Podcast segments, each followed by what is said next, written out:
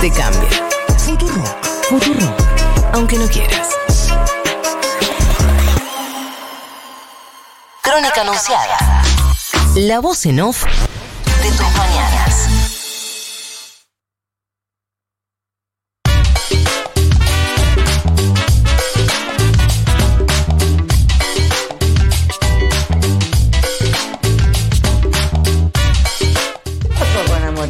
¿Trabajó un día y ya faltó?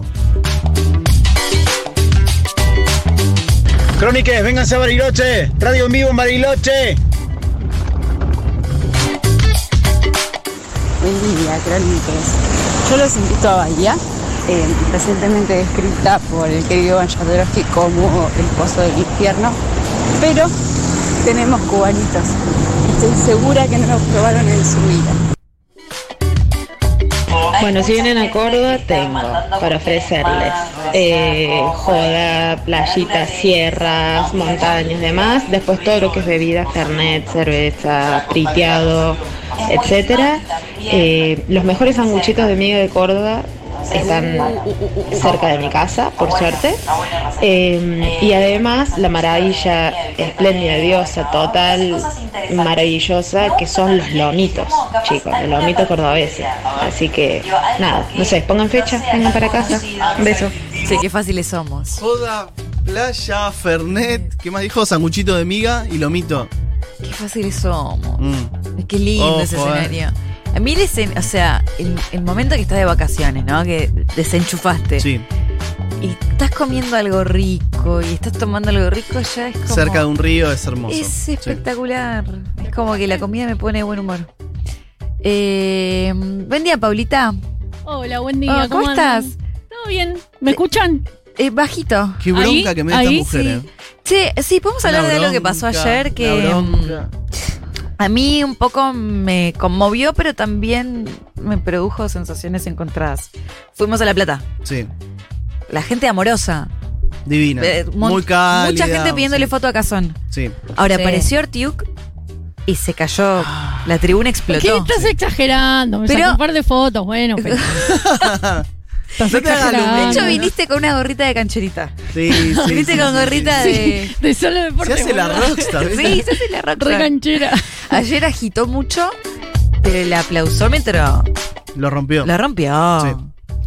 Esto es como el voto venganza. Para mí van en contra de Juan Chi, entonces me aplauden a mí, ¿entendés? Yo Claramente. creo que algo de eso hay. Sí. No te voy a decir que no, pero te- lo que te quiere la gente, Paula. La gente Ay, yo los quiero a ellos. son- Pero ¿puedo pedir un favor a la gente que manda audios a la app? Si no lo haces Sí, en cordobés, no. Tengo que entrar un personaje.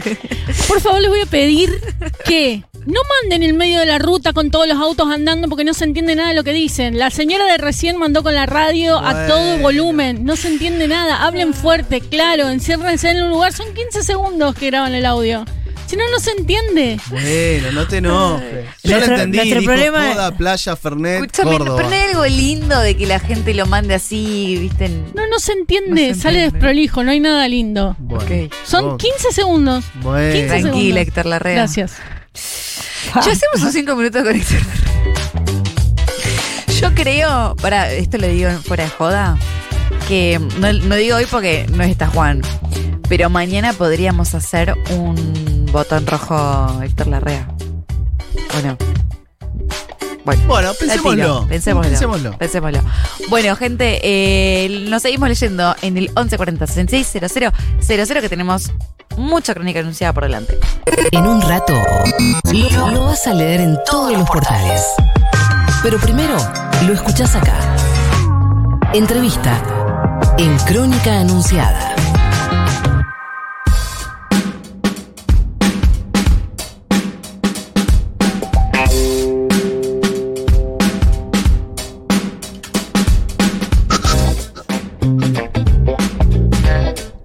Faltan para las 10 de la mañana y nosotros nos vamos rápidamente a hacer la primera entrevista del día porque venimos eh, siguiendo muy de cerca la situación sanitaria y para hablar de este tema ya estamos en comunicación con Leda Guzzi, ella es médica infectóloga, miembro de la Sociedad de Infectología Argentina y tiene la amabilidad de atendernos. Leda, muy buenos días, Rocío Criado, Sebastián Casón y Paula Zagatés, te saludamos. ¿Cómo estás?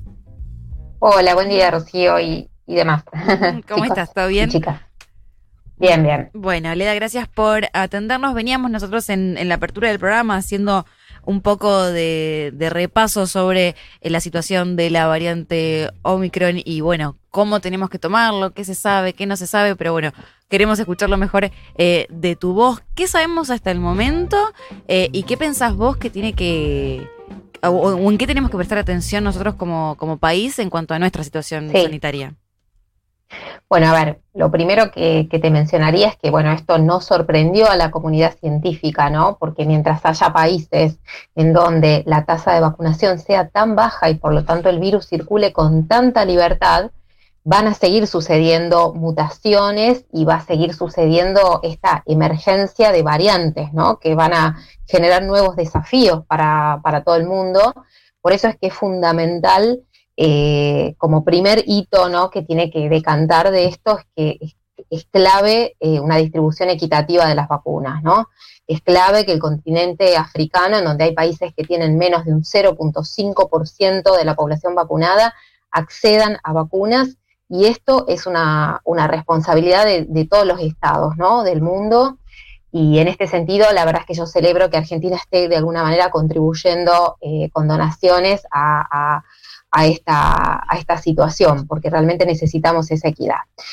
Ahora, dicho esto, creo que es importante contarle a la gente que cuando aparece una nueva variante, a nosotros nos interesan básicamente cinco aspectos, ¿no? El primero de ellos es si esta variante es más transmisible, el segundo es si eh, esta variante tiene mayor severidad clínica, el tercero es si se están afectados los métodos de diagnóstico, eh, es decir, las PCRs que utilizamos, si se pueden seguir utilizando las mismas, si siguen siendo sensibles. Después, si hay algún impacto en los tratamientos que se vienen utilizando eh, para tratar eh, al coronavirus, si hay alguna, alguna disminución en su eficacia. Y por último, pero no menor, digamos, justamente es de, de una importancia crucial, es si hay escape inmunológico, es decir, si eh, este virus puede de alguna manera evadir la respuesta inmunológica que generan las vacunas con las que contamos hasta este momento. ¿sí? Y a ver, respecto a esto, eh, hay algunas cosas que se saben y hay otras que todavía no, pero que probablemente en los próximos días ya haya novedades concretas sobre esto. La primera es que eh, no se sabe si esta variante es más transmisible que, que las otras, sin embargo, hay algunas evidencias que dan cuenta de esta posibilidad. Lo primero de esto es que en la provincia de Gauteng, cuando, cuando esta variante comenzó, ¿sí? o donde se detectó, porque esto también es importante, no es que la variante se originó en Sudáfrica, no está claro todavía dónde se originó, sí sabemos que se detectó en Sudáfrica, que es un país que tiene, hace una vigilancia genómica muy eh, intensa, tiene mucha tecnología en este sentido y hace una vigilancia. Eh, cabe aclarar también que eh, en contraposición tiene el 25% de su población vacunada, ¿no? O sea que tiene una fortaleza y una debilidad muy importante también. Y entonces en Sudáfrica se detectó esta variante. Eh, el primer caso fue el 9 de noviembre, pero desde que se detectó hubo una expansión muy importante. Actualmente ya hay cuatro continentes que, que están reportando casos de, de esta variante. Y en esta provincia de Gauteng, que es donde empezó primero, pasó de 150 casos a 2.600 casos en dos semanas. ¿no? Entonces, esto daría cuenta de que tiene una, o sea, permitiría inferir que tal vez tiene una mayor transmisibilidad y que eh, tiene esa capacidad para desplazar a Delta, ¿no? Claro. Sin embargo, insisto, estos datos hay que tomarlos con pinzas, porque estos datos son los que van surgiendo en países en donde la, tasa de vacunación es muy baja. Y hay que ver realmente qué pasa con Omicron en los países en donde la tasa de vacunación es más alta y hay más personas con anticuerpos, ¿sí? Ahora, Leda, ¿es un es apresurado eh, en este escenario que vos planteás y en la situación en la que está Argentina pensar en que se tomen más medidas de las que por ahora anunció el gobierno? ¿Piensan algunas medidas de, cuidado en particular o de, bueno, establecer algunos límites más?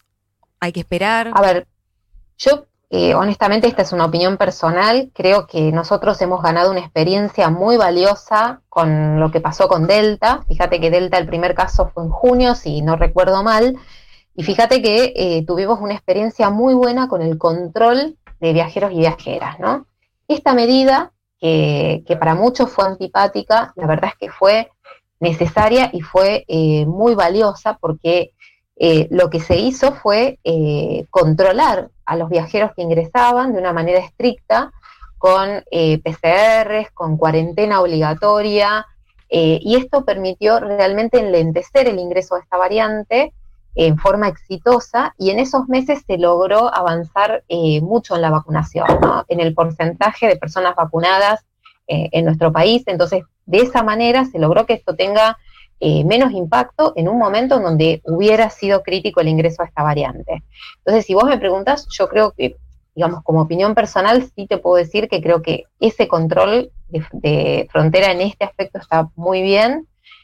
Creo que hace falta todavía más información para saber realmente qué impacto tiene esta, esta variante en países con altas tasas de, vacunación, si es que realmente se expande, como, como, viene mostrando en algunos otros países, sobre todo bueno, en África. Eh, y supongo que con eso habrá que ver si hay que tomar eh, medidas más restrictivas, pero por el momento a mí me parece que, que el, el, control de aduana y, el, y la cuarentena